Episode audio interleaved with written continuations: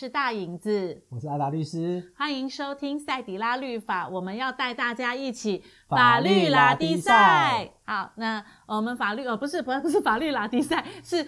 赛迪拉律法这个节目呢，我们固定在礼拜四，我们在 Podcast 都会上架。那同时呢，我们在达林法律不累的粉丝团，我们也会上去推播。所以，如果说各位对于法律案件有一些任何的问题，我们都欢迎你在粉丝团下面可以留言。那另外呢，也帮我们呃。介绍这样的一个节目给你周围的好朋友，其实有时候在公车上听听，多增加一点点法律常识，对我们大家都是一层的保护。好，说到法律常识，今天我们就要问阿达律师，最近有没有什么有趣的啊，或者是疑难杂症的案例要跟大家分享的啊？好，嗯，我我觉得跟大家分享一个，就是我也是我自己承办的一个案件，嗯，那最近就是判决确定了，哇，刚出炉的哦，对对对，嗯、那个新闻都有报，是。因为。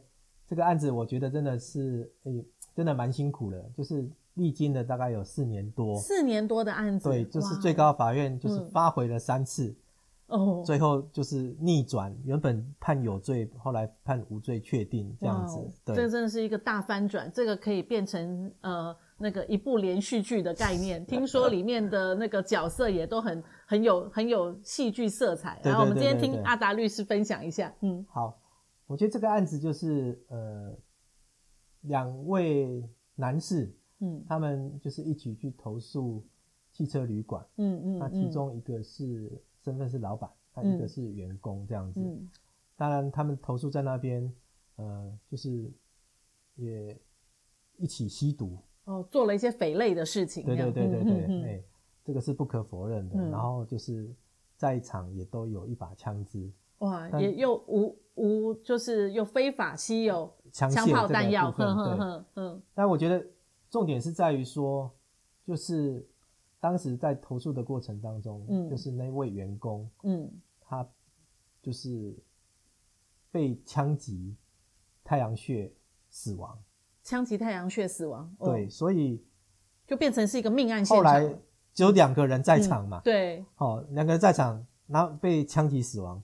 那大家想到就是，那是不是另外一个人开枪的？对对对，他是最大的嫌疑犯。对，嗯，所以后来就是这位当老板的，他后来就被检察官侦办起诉，嗯，是认为说，哎，是他开枪的，嫌疑最大，起诉他杀人罪。嗯，嗯，那这这个开一开始的时候一审，呃，也是判有罪，十五，就是判十五年。哇，那后来上诉最高法院，那上上诉高等法院，嗯，法院就是。有某部分可能有改判，但是还是判杀人罪成立，判了十四年。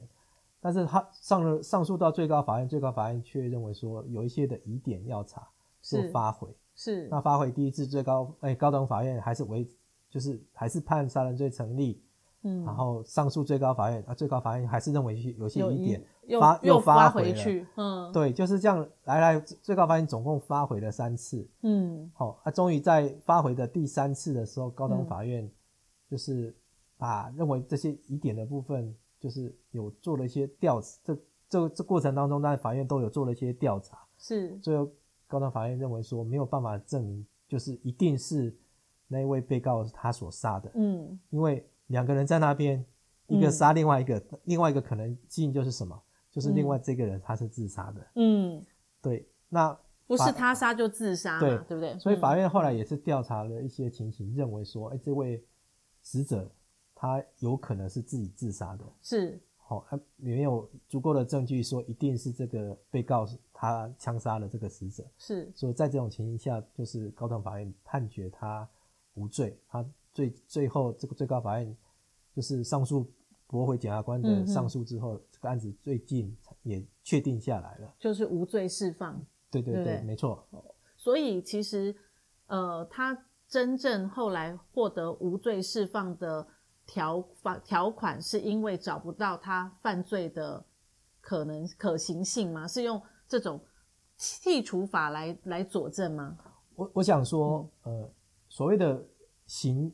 我们讲的刑法，嗯，所谓犯罪这件事情，嗯，基本上我们的刑事诉讼法的规定的一个精神就是，呃，无罪推定，嗯，就是没有足够证据证明我犯罪的时候，嗯、那原则上就是推定是无罪的。是是。那另外一个就所谓的罪疑为轻。嗯。好、哦，如果在有利不利的情形下都都有可能的话，那没有办法一定达到确有罪的确定的时候，嗯，那罪疑为轻就是就是判决无罪这样子。嗯嗯。那我觉得这个案件来讲，呃，法院最后的会判决无罪，也是基于这样一个无罪推定、罪疑为轻的一个原则。嗯。判决这个被告无罪。嗯。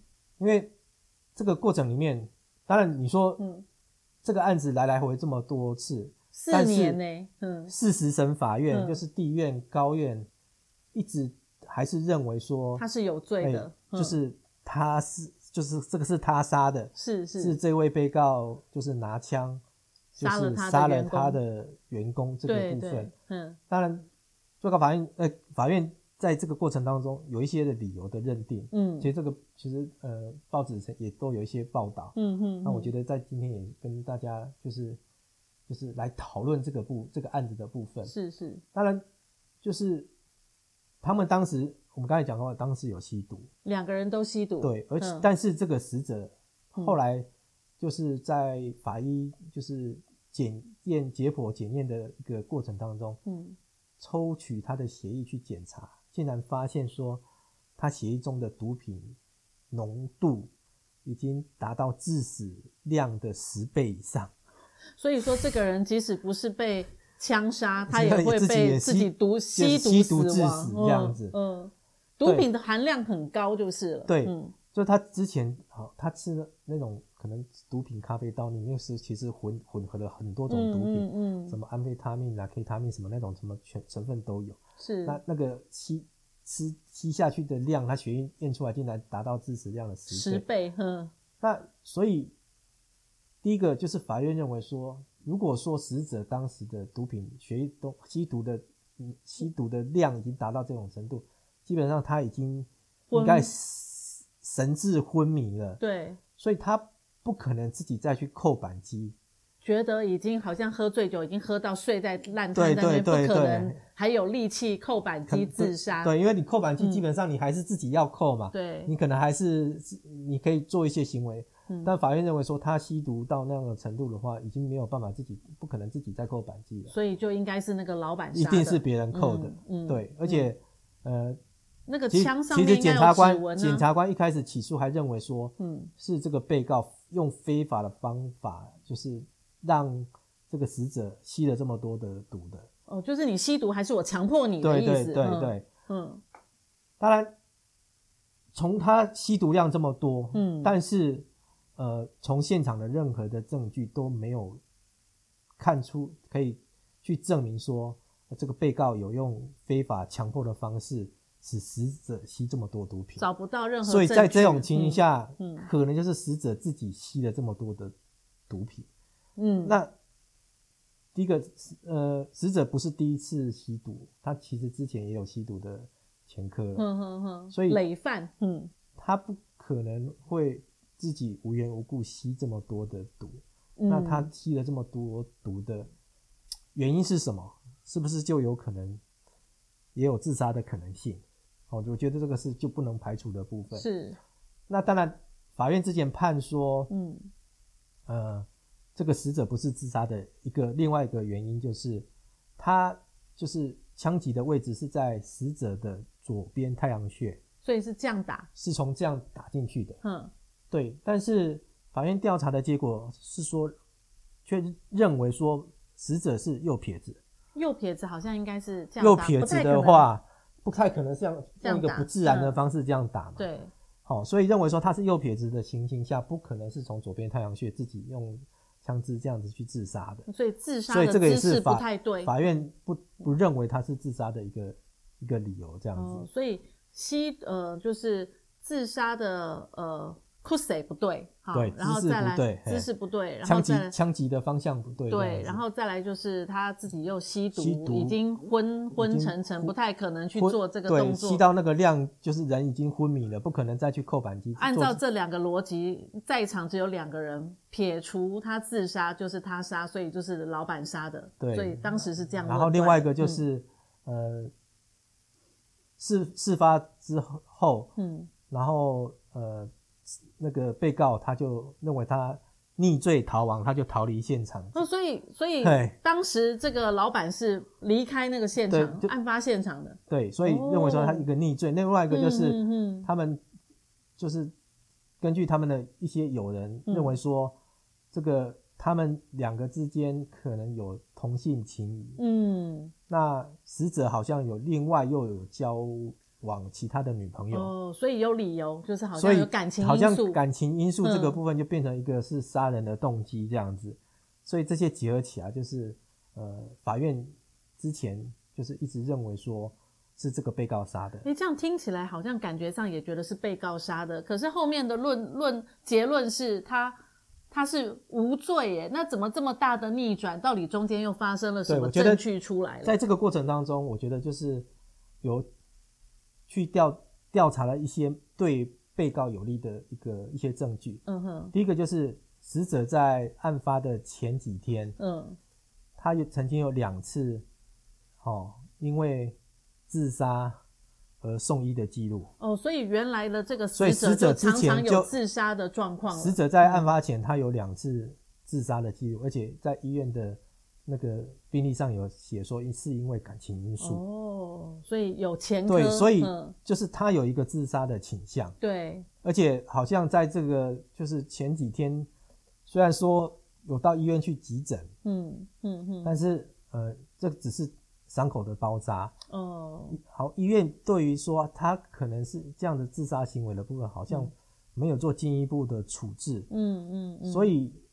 不排除说他还是有继续自杀的可能性，这样子就是想自杀的念头其实是没有消除的。对对对，嗯。那第二个部分就是我们有请，就是当时负责解剖的法医是，然后也有针对一些的疑点，就是发文请法院发文给法医研究所，去调查，嗯，因为我们有找到一个文献，就是呃，自杀不见得一定会用惯用手。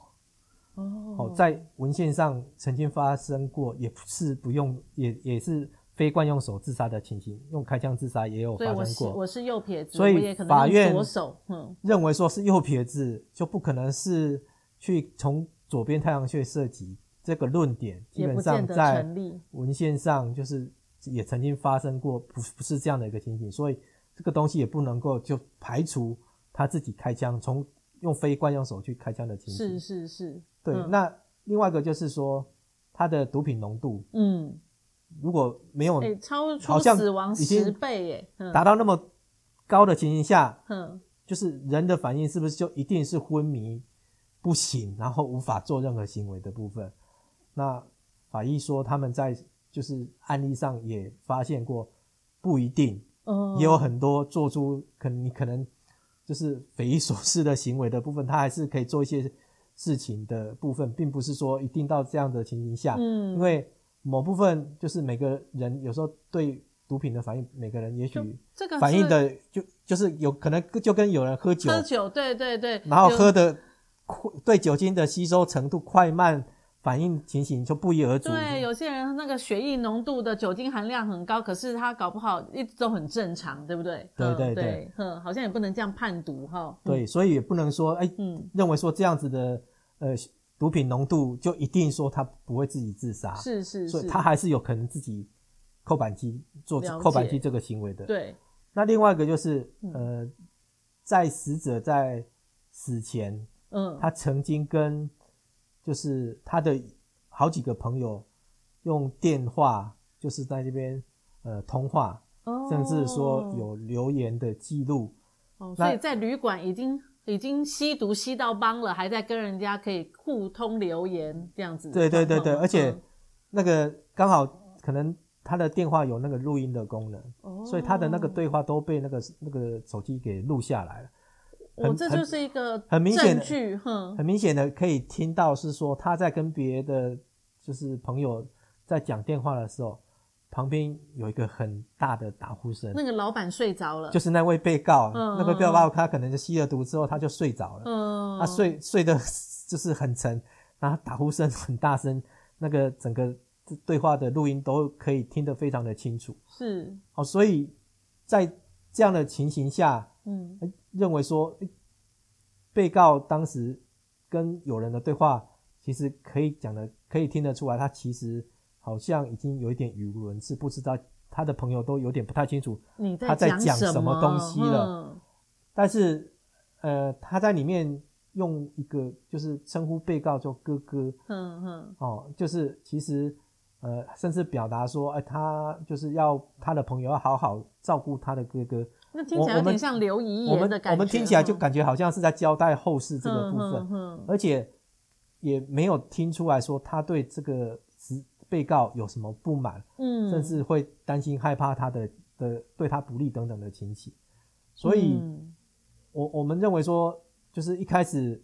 就是检察官认为说他们有同性情谊，又有感情纠纷，是，造成他一个杀人动机的这个部分好像也被排除了。对对，那他在生前讲的那些对话的部分，嗯、感觉又好像有点在交代后事。是，那之前又有真的有曾经有两次自杀的记录，然后又、嗯、又又又说又排除又排除了他惯用手，不非惯用手不不不不可能开枪，然后。嗯呃，吸毒的浓度，然后不会，所以种种部分都被原本法院认定的部分都被排除排除掉之后，嗯、那法院最后认为说这个没有办法排除说这个死者有自杀的可能性，是，那也没有足够的证据证明是这个被告所开枪的，是，最后法院就是判决他无罪这样子。所以这个被告从一开始到后来判处无罪，听说这样的过程四年，四年多，哇，那。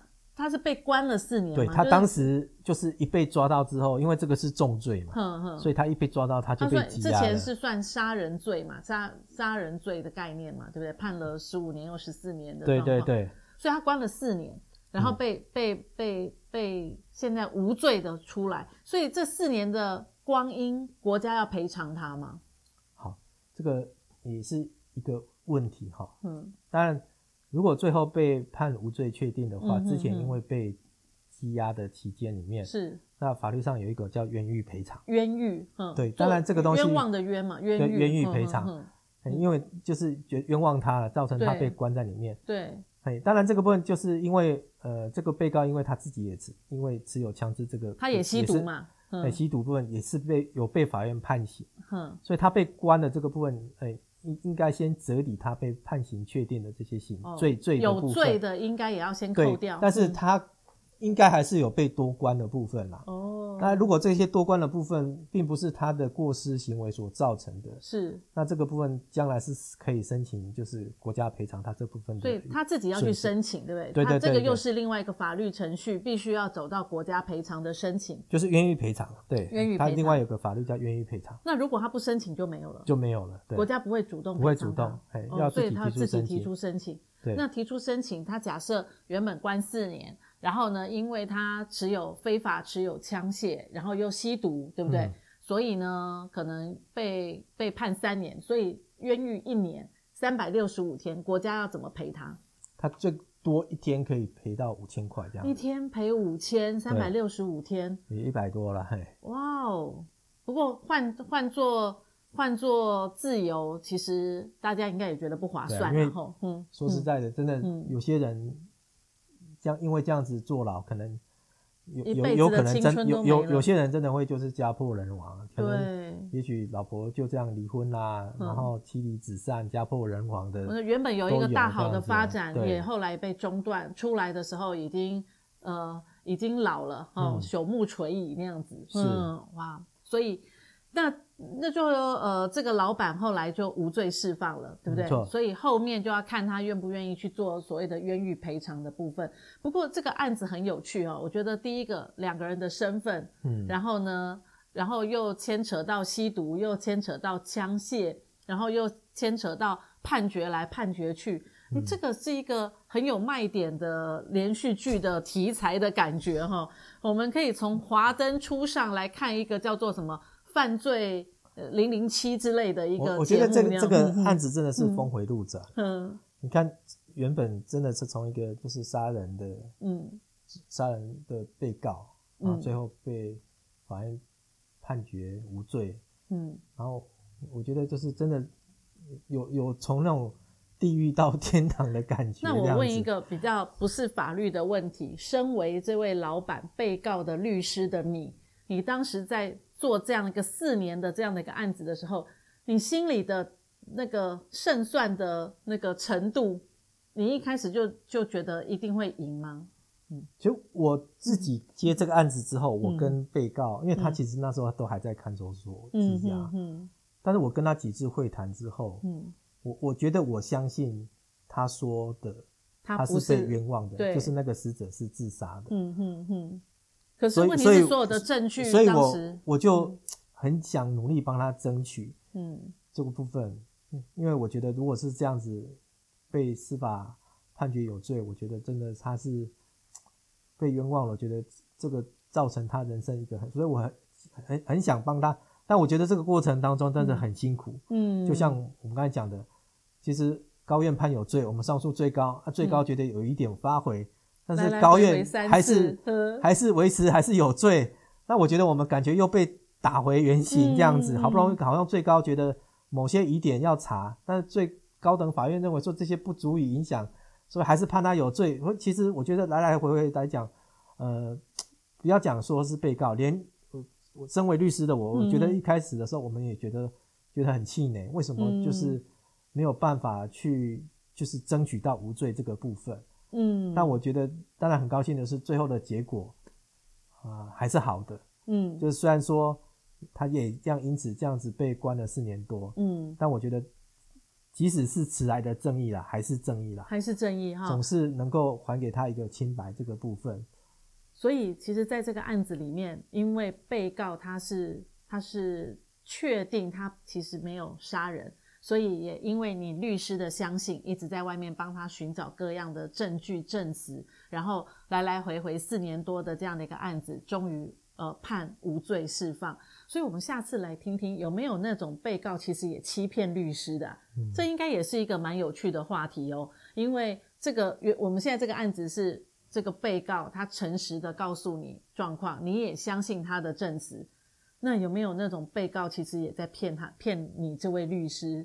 嗯，说不定有这种案子出来哦，拭目以待。你回去挖一挖。我们被、欸、我们被骗了，我们就不知道。所以 他到底有没有对我们说实话？对，对，事后可能你会发现哇。